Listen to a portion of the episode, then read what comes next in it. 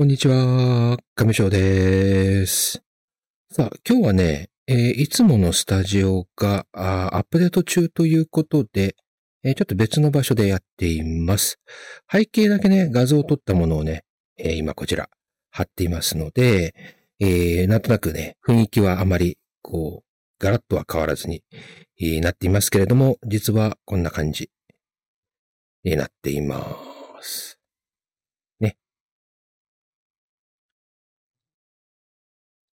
こちらね、クラスターの、えー、私のホーム、うと私だけの、まあ、こちらもお部屋ですね。で、えー、やっています。で、おおと奥にスクリーンがあるので、そちらにこの画像、写真撮っておいた写真を、まあ、貼り付けていますので、マイクはね、これ画像のままです。こうこれね。まあ、横から見れば、こう、あ逆か。こうすればね、ペタンってなってるのがわかると思います。さあ、こちらはね、ちょっとなんとなく私の DJ スタジオっぽく作っています。これはね、もう用意されたクラスターのあるパーツなので、まあ、このままです。えー、もうただ、ポンポン、うん、アイテムを配置するだけ、えー、になっています。さあ、じゃあ今日はね、ちょっとそのクラスターでの、まあ、出来事というか、今私が活動していることについてお話ししたいと思います。ちょっと画面これぐらいかな。まあ、で、今 VR で、えー、やっています。なので、クラスターのいつものアバターの動きよりもより、まあ、リアルっていうか、こういうふうに自由度がね、えー、高くなっています。まあ、私の場合には、ここにね、ゴーグルが今してあって、で、あとは手にコントローラーを持っています。コントローラーもちょっと映らないようには今なっているんですけれども、で、クラスターのカメラ機能で、えー、録画をして、まあ、カメラ機能で映像を映しているものをパソコン上で録画しています。で、今日はね、まあちょうどね、昨日もちょっとあった、あまああの、私がやっているこのメタバースの中での、まあ、映像を表現、映像の撮影とかの活動の一環で、ちょっとね、お話、お声掛けいただいたんですよね。で、えっ、ー、と、要はね、PV、えー、まあ、プロモーションビデオみたいなものをちょっとね、撮ってほしいって言われたんですよね。ご依頼いただいて、お声掛けいただいて、で、えっ、ー、とね、活動されている方は、ワールドクリエイター、そして音楽イベントの、まあ、DJ をね、されている方です。カノンさんという方なんですけれども、で、まあ、この方は、あの、クラスターの中でとてもたくさん活動されていて、ご自身が DJ イベントをやったり、まあ、こ、なんていうんですかね、こじんまりとしたね、まあ、イベントというような大々的なものではなくて、まあ、自分のライブ配信みたいなものですね。えー、ライバーとしてのそういったアプリではなく、このクラスターの中で、えー、まあ、その活動をね、DJ で音を流すことをやっていて、やってるとね、いろんな、まあ、つながりのあるフレンドさんとかがやってきて、まあそこでワイワイ、えー、まあ騒ぐみたいな感じのことをやっている方なんですよね。毎週に日曜深夜、あだから、えっ、ー、と、月曜の早朝の時間帯にね、やっていらっしゃいます。他にもね、まあ、なんかフラットやられたり、クラスターのね、仕様が変わって、まあ、こういったお部屋ではなく、ワールドをね、作ると、その、それを公開することができるんだけども、そこで、えー、何か、この、まあ、ユーザーが入っ、まあ何か、まあやるとしたときに、まあそこでね、スペースっていうものが立ち上がるようになってるんですよね。そうするとそこの中で、まあいろいろ限定でできるようにもうできたりするんですけれども、うん、えー、仕様が変わって基本、その公共のワールドをアップしたら、そこに行くと、もうそれは誰でも入ってこれるっていうものもあるんだけども、うん、そこで何かをやるときには、まずそのスペースっていうものが立ち上がって、まあ、そこでみんなでユーザー同士が交流するっていうような仕様に変わったんで、ちょっとね、VR チャットみたいな感じに少し、その、最初の入り口っていうのかな。うん。やり方が少し変わりました。うん。まあそこで、えー、時々やっていらっしゃいますね。で、えー、ワールドもね、たくさんいろいろ作られているんだけれども、これをパソコンのね、ソフト、えっ、ー、と、Unity とか使わずに、このクラスターの中で、えー、もう用意されたパーツをたくさん並べて、えー、作る、まあ、えっ、ー、と、クラフトっていうような言い方をします。うん。クラスターのアプリの中で、ま誰でもすぐもう用意されてるパーツ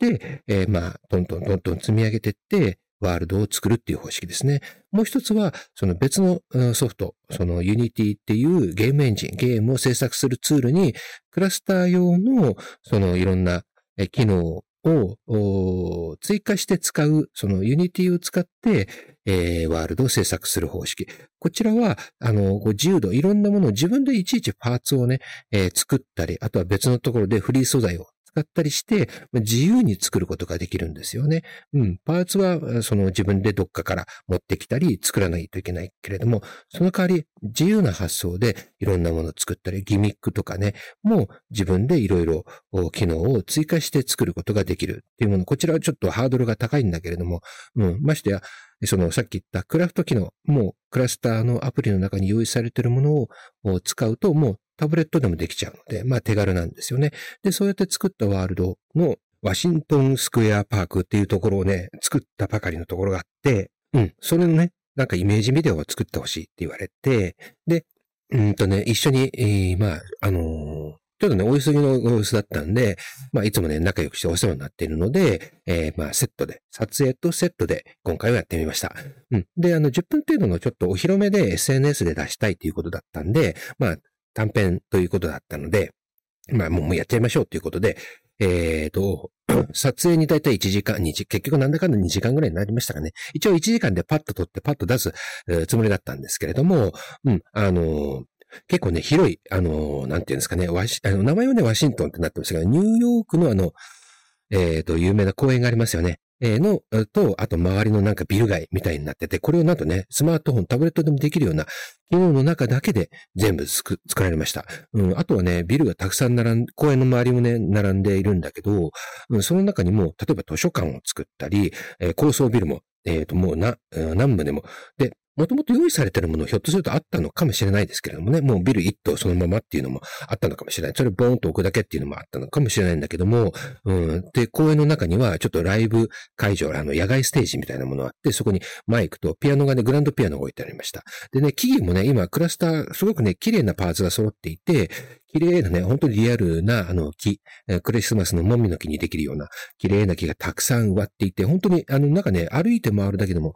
癒されるような空間になっていました。うん。で、噴水があってね。で、ちゃんとあの、DJ さんなので、DJ ブースが、ちょっとビルのね、屋上の方にあって、まあそこで今後イベントもされる予定のようです。うん、だいたい、だからその1、2時間ぐらい、1時間半ぐらい最初、あの撮影して、で、あと、その、クリエイターさんである本人、ご依頼元の、まあ、カノンさんがどこで撮りたいっていう、希望のところだけをあらかじめ考えておいていただいて、で、時間になったら行っ、で、その部分、ご希望の部分の、まあ、撮りたい感じのものを、3つぐらいですね、用意して、あとは全体がこう分かるように、えー、撮りました。で、えー、これをね、あの、通常このアバターが動き回る、今も撮っている、こういう状態では、えっ、ー、と、まあ、普通のリアルの人間の目線みたいな、このアバターま撮るための、要は、いわば、あの、カメラ機能なんだけど、これをイベントとして、あのこのワールドで、えー、設定をすると、その時だけ、あの、カメラ機能がね、もっと、あの、いろんな機能を使える機能が増えるんですね。うん。で、これはパソコンだけになるんですけれども、うん、プロカメラマンモードという機能があって、これを使うことができると、あの、ドローンみたいに空空高く飛んで撮ったり、地面スレスレで撮ったりとかっていうのができるんですね。アバターの目線や、あとカメラね、えー、最近のこのクラスターのカメラ機能は別でこのカメラをいろんなところへ持っていくことはできるんですけど、基本アバターの要は行動範囲内で、まあ自由にとあの飛ばすというよりかはそこに持っていくとかっていうことはできるんですけれども、これはあのドローンで撮ったような滑らかなこの動きの映像っていうのは、そのイベント内でのプロカメラマンモードだけになるので、まあその設定をしてもらった上で、他にもね、ちょっと外観っていうか、こう周りをぐるーっと回ってみたり、ビルの上から撮ってみたりとか、いろいろやってみました。うん。で、えっ、ー、と、その後ね、えー、もうそのまま、あの、もう編集に入って、で、一緒に、あの、ディスコードのね、コミュニティで、あの、ディスコードでやり取りをしたり、クラスターの中でもできるんですけれども、今回のあの、カノンさんのワールドには、そういったあの、リアルな世界を、あの、作ってあるので、モニターとかもね、置くことはできるんだけれども、あの、まあ、リアルな世界を実現させるために、モニターをね、設置していないので、クラスターのワールド内でそういったモニターを見ながらね、例えば編集のソフト、えー、を見てもらって一緒に、えー、その、ここで例えばカットしたいとか、ここはもうちょっとゆっくりしたいとか。で、あの、あらかじめね、BGM も用意してくださってたので、その音楽に合わせた編集もそのままやっていきました。うん。で、ここのところは結構重要なので、うん、最初にね、映像だけ、こう、いらない部分をカットしてって、つなげて、えー、作るっていうこともできるんだけど、あの、その、場面と場面のつながりっていうのは、あの、音楽を入れる場合はね、やっぱりその音楽に合わせて切り替えていかないと、やっぱりリズムとかもあるので、うん、ここで、あの、なんか、えっ、ー、と、音の、その、なんだろう、リズムと音楽、あの、映像のね、こう、シーンの切り替わりっていうのは、あの、揃っていないと非常に不自然になるんですよね。なんで、そう用意された音楽をもうさっとも入れてから、そこであとはその音楽の切り替わりに合わせて場面を切り替えていったりするような編集をやりました。で、これをやるのにね、ご依頼主のカノンさんにも見てもらうために、ディスコードの方でボイスチャットっていう、まあ、あの、要はズーム会議みたいなことができる機能があるので、そこで画像を見てもらいながら、私の編集ソフトのパソコンの画面をね、一緒に見てもらいながら、じゃあここで切りますよととか、うん、この部分ちょっと見栄えが良くないから、ちょっと別の取っておった、置いた素材を使いましょうとか。で、どうしてもね、納得いかないとこ、ちょっと私もね、急な話だったんで、え基本撮るときにはある程度どういうカメラの動きをさせるとかっていうのは、あらかじめ練習させる必要があるんですよね。うん、そのコース取りみたいなもの。うん、これがね、慣れていらっしゃる方は大体、この頭に描いたものをそのまま実現させることができるんだけど、私、その、行ってその場でね、さっとこういうこう、カメラワークした方がいいだろう、いいだろうなっていうのは、あさっとある程度提案はできるんだけど、まだね、それを思ったように、思い描いたように動かすっていうところは、は少しね、練習が必要だったりするので、うん、そこでね、まあ、あの、あまりうまくいかなかったのはもう一回撮り直したりしたのと、あとは、あの、クラスターのね、中で、アバターをね、操作するの。って結構ね、難しいんですよね。リアルの世界の人が例えば、あずーっとこうまっすぐ歩くっていうの、っていうのは、うん、足をね、まあ、交互に出していって、目線だけまっすぐ、目標物を、まあね、えー、ある程度しておきながら、まあ見る。まあ人間も慣れているから普通にただまっすぐ歩くっていうのは別に意識しなくてもできるとは思うんだけど、メタバース上で、例えばね、コントローラーを使ったり、あとはスマートフォン、タブレットであれば、液晶画面上をね、こう、進行方向に、まあ、その、あの、動かすボタンがあって、それをね、まっすぐ、ずっと押し続けるっていうことをしないといけないんだけど、まあ、親指とか指でタッチするだけなんで、微妙にちょっと斜めになったりするので、アバターがね、線の上をまっすぐ動くって結構難しいんですよね。で、今回はちょっと私の方で提案した、まあちょっとね、トラあの、絵として、こう、撮ってほしい場所があったんですよね。で、そこを撮るのに、その前をね、その制作者本人のカノンさんがゆっくりね、こう、壁伝いにま歩くっていうかね、壁沿いにまっすぐ歩くのを、まあ、画面の右から左に、こう、動い、あの、歩いていってもらうのを撮ろうとしたんだけど、なかなかね、それがまっすぐ行かないというか、これはね、結構上手でした。まっすぐ動くのは。うん、だけど、その、通信の環境上とか、うん、あとは、その、ワールドの中の、容量ですね。これがね、結構クオリティ高い綺麗なワールドだったんで、いろいろたくさんのものがあったりして、結構ね、容量自体、ワールド自体が重いので、その中のアバターっていう動きも結構ね、ぎこちなっちゃ、ぎこちなくなっちゃうことがあるんですよね。うん。そこでなんかね、ちょっと飛び飛びっていうかね、え歩い、足がね、歩かないで、こう、なんだろう、アイススケートでスーッと前に進んで、足が動かないで滑ってしまってるみたいな感じに、え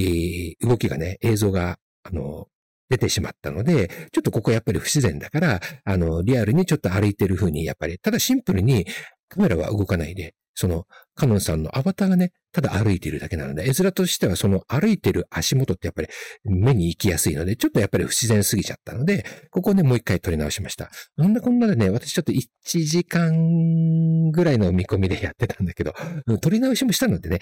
正味ね、結局ね、4時間近くかかりましたがね。で、撮った映像で、もうちょっとね、バリエーションも撮りたかったんだけど、ちょっと時間的な制約もちょっとあったので、うん、うんと、結局編集して、えー、やったので、4分ちょっとぐらい、えー、の映像を、をもうパッとこう、ご依頼いただいた、その後すぐ、着手して、うん。で、こちらもあんまりそういう絵作りとかも考えずにその場の即興でやったんですけど、うん、その4分の制作のものに、だから合計、まあ、結局やっぱり、えー、5、6時間、うん、